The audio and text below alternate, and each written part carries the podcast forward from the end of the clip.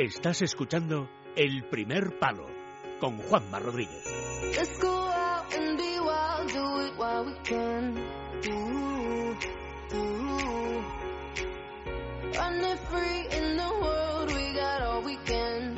Ooh, ooh. Bueno, ya empiezan las cenas de Navidad, ¿eh? Estamos aquí, aquí, estamos aquí ya. Onésimo Sánchez, buenas noches, estamos ya aquí.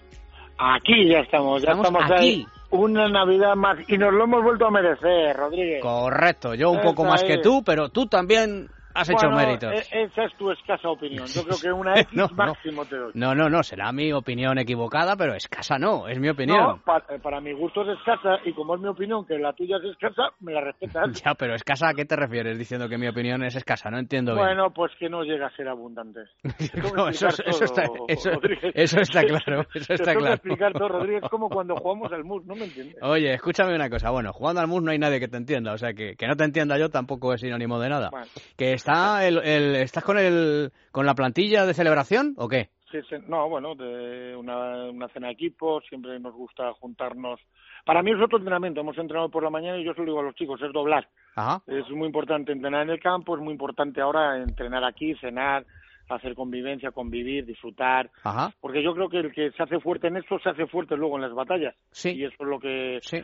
Lo que proponemos. ¿Que estás en- cenando dónde? Haz, haz En publicidad. el Picaporte. ¿El Picaporte? García Paredes. Un García nuevo Paredes. restaurante en García Paredes eh, 76, lo estoy viendo ahora porque estoy justo en la entrada. Espectacular. ¿Qué se come en el picaporte?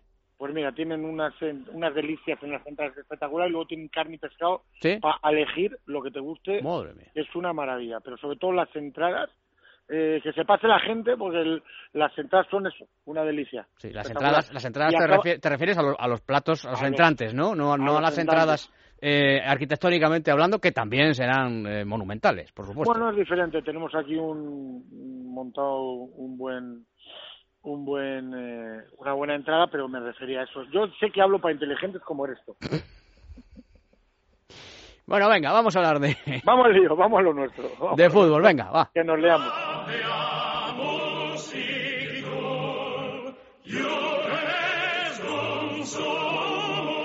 Onésimo University. Bueno, del bar ya hemos hablado, pero mm, eh, largo y tendido, porque yo creo que es una de las noticias de hoy, ¿no? Pero Sí, tú, estás, tú estás, eh, por preguntarte tu opinión, aunque tampoco quiero que centrarme en esto contigo, ¿eh? pero tú estás, estás de acuerdo, ¿no? Las nuevas tecnologías, pues uno se tiene que incorporar, no queda más remedio, ¿no? Sí, sí, sí, pero estoy de acuerdo. Yo creo que o se explica muy bien o se tiene muy claro para qué se va a utilizar el VAR o va a haber todavía más polémica. Ajá. O sea, creo que, por, por supuesto, lo de lo del ojo de halcón para los goles, para cuando sale la pelota es súper necesario, porque eso sí que es una evidencia. Acuérdate del gol del Barça hace poco, este por la eh, banda que tiene que salir, eso no puede pasar en una liga como la nuestra. No puede pasar que un gol entre y no se lo den, o que no entre y se le den, eso no puede pasar. El VAR hay que estipular muy bien para qué, y porque si no, claro, van a decir, ¿y por qué aquí sí y aquí no? Ah, en este fuera juego sí, en este no, en este penalti sí, en este no. Hay que tener muy claro para qué. Yo no pararía mucho el fútbol, no me gusta, por eso quiero el VAR eh, limitado y para cosas fragantes, o sea, para cosas que sean rápidas y evidentes. Si no, va a ser más polémica, o sea, vamos a aumentar la polémica. muy bien. Eh, Italia. Onésimo.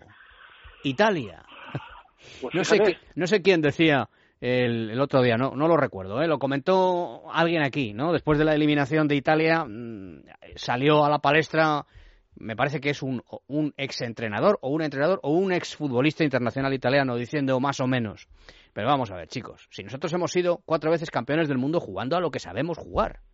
Cuando cambiamos nos pasan estas cosas. Y luego también eh, se le echó un poco la culpa a que había ido mucho paquete, entre comillas, al calcio para quitarle el puesto a jugadores italianos que, que, a lo- mejor eran mejores que los jugadores que se fichaban de fuera. Bueno, eso suele pasar cuando pasan estas cosas. Claro, ¿no? claro, Empezamos claro. a buscar Sí, se- cosas sí se- raras, ¿no. Eh, Onex, A ver, Onex, Italia- si, si se clasifica Italia, si se No clasifica nada, Italia no se hablaría ni del tiquitaca ni de los paquetes. no, no, y hace tres meses Italia nos gana en el partido de vuelta. igual los que tenemos problemas somos nosotros, Claro. ahora estamos entre los favoritos. Claro, y además, O sea- y además se destaca y se elogia, oye, qué esfuerzo está haciendo Italia de cambiar su estilo de juego. Sí, no, Claro. no, yo, no, yo por supuesto no estoy de acuerdo. Creo que Italia además dio un paso adelante. Que fíjate que el- la última vez nos ganó y nos ganó bien. Nos ganó bien a, a nosotros, por ejemplo. Eh, a ver, lo que pasa que sí es cierto que Italia da un, pos- un poco eh, después de la, derro- la derrota aquí con nosotros y la manera de, de perder le hizo mucho daño. Ya empezó a no ser eh, ese equipo en lo siguiente, ya du- eh, muchas dudas y luego la eliminatoria. Eh, yo no soy de los que me alegro que se haya quedado fuera porque me gusta ver a, a las mejores, pero ver la eliminatoria y es que creo que ha sido justo que se quede fuera porque no eh, no, eh, no, no, no estuvo en ningún momento, no- en ningún momento fue superior a Suecia Ujú. eh, y es a lo que una selección como Italia debe ser. Ahora, buscar culpables no, hay que buscar soluciones. Eh, es una buena selección, es una selección que si estuviera clasificada eh, eh, yo no la quiero en un mano a mano, no la querría en un mano a mano por su manera de, eh, de competir. Sí es cierto que bueno, yo eché de menos ciertas cosas futbolísticas, pues cuando eh, tienes que hacer gol, mantener esos tres centrales, los tres de dentro siempre defensivos. Bueno, cosas que podíamos hablar de fútbol, pero para mí sigue siendo una muy buena selección. Y no es buena noticia que un equipo de No. se quede fuera, pero nos tiene que hacer reflexionar, Rodríguez. Sí, sí, Y- no, le, le- le- le- le resta, por supuesto, caché a- al Mundial de Rusia. Oye, el que no esté Italia no, no, no es bueno para el Mundial. pero y, no- y nos tiene que hacer reflexionar en el sentido de que hay que dar más valor a lo que se hace, a las clasificaciones que consigues, que todo el mundo Sí. las da por hechas, Sí. Bueno, que todo el mundo. Entonces hay que dar eh, eh, valor porque ya eh, mucha gente da muchas cosas por sentado y en el fútbol dar cosas por sentado siempre siempre te, te- te lleva a la duda. ahora la travesía va a ser dura, ¿eh? Eh One, llevaba 60 años, precisamente en Suecia 58. Fíjate qué curioso, ¿eh? Se quedan, eh, se quedan eh, fuera de Suecia 58 y es Suecia quien apea a Italia de Rusia 2018. O sea, llevaban 60 años sin perderse un mundial para una selección como la de Italia, acostumbrada a ganar títulos mundiales, títulos de Europa.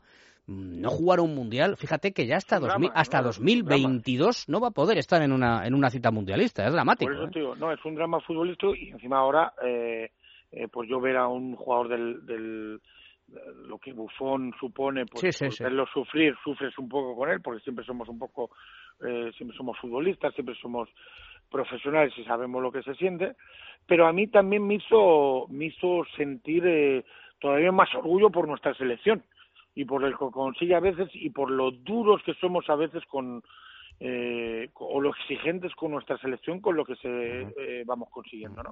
Oye, por cierto, ya que estamos hablando de, de España, ¿qué te pareció? Eh, el último partido, Sí, Rusia, los no dos buenos que el de Costa Rica, por mucho que, que Julen Lopetegui trate de, de vender a la selección de Costa Rica como una potencia mundial, pues hombre, yo creo que pasó lo que tenía que pasar. Eh, tampoco debemos obsesionarnos demasiado con, con partidos que son amistosos, no son referencia de nada, ¿no? Pero No, luego, pero luego con, con Rusia, bueno, vamos a ver, en primer lugar a Rusia no la van... em, no, no, no la van a pitar en contra los penaltis que la pitaron el otro día en el Mundial, eso desde luego, ¿eh? Que porque es selección anfitriona. No, por, por además no son, Por eso, Por eso. Por lo menos para mí no, eh, no son. Pero bueno, yo yo sí saco, eh, creo que más que de los dos amistosos eh, hay que hacer una, o, o un- o me gustaría hacer una lectura global.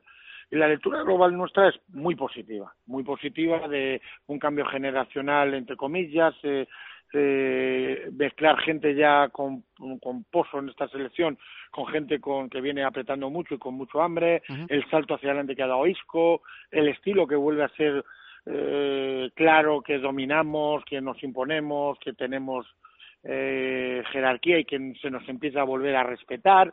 Bueno, yo creo que son cosas muy positivas que no te garantizan nada, pero desde luego sí te hacen eh, sentir que España es una de las candidatas Mm. A, a estar ahí y a llegar eh, lejos por fútbol, por idea y por futbolista. Aunque, aunque para ganar el mundial habrá que bajarse del autobús, ¿verdad? ¿Cómo que habrá? No, habrá que bajarse del autobús. No. A ver, no somos la máxima favorita a ganarlo. La máxima no.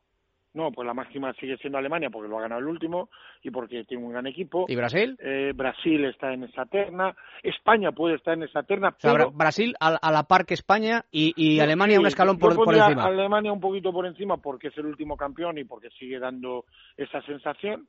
Y luego España, Brasil, alguna sorpresa que siempre hay.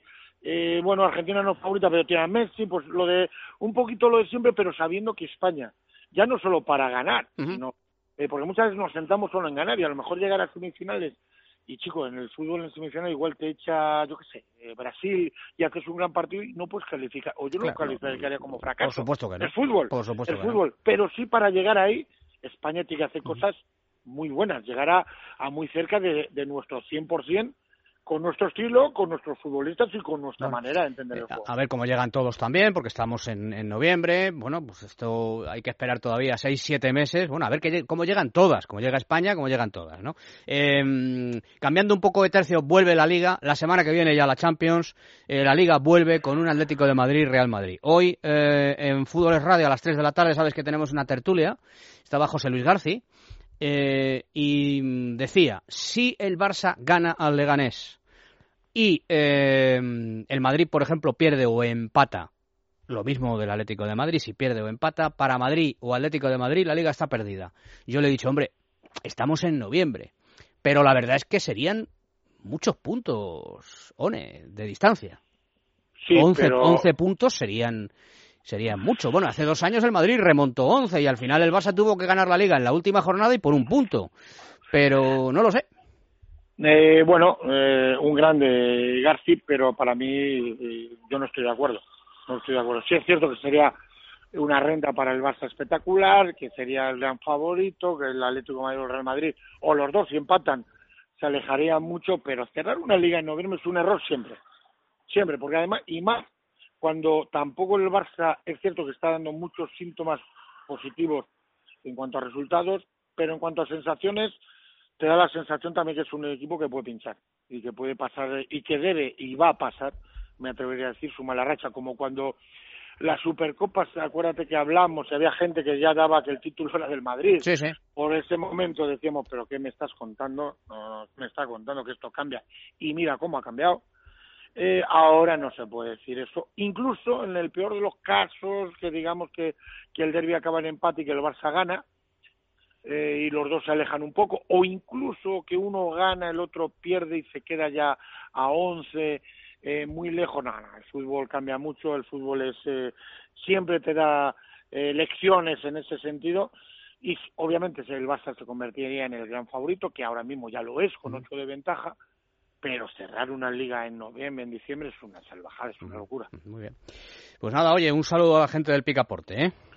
Estáis invitados, pero solo una vez y no me traigas a mucha más gente de la que vienes habitualmente. Invitados, de invitados de qué estamos hablando? ¿De un, ¿De un número entre 10 y 100, por ejemplo? Sí, eso, ven solo. Muy bien, lo has entendido muy bien. ¿Cómo me entiendes? ¿Ves como si me entiendes? ¿Cómo estamos en la misma onda, eh? ¿Eh? Abrazo, amigo. Cuídate mucho, One. Buenas noches.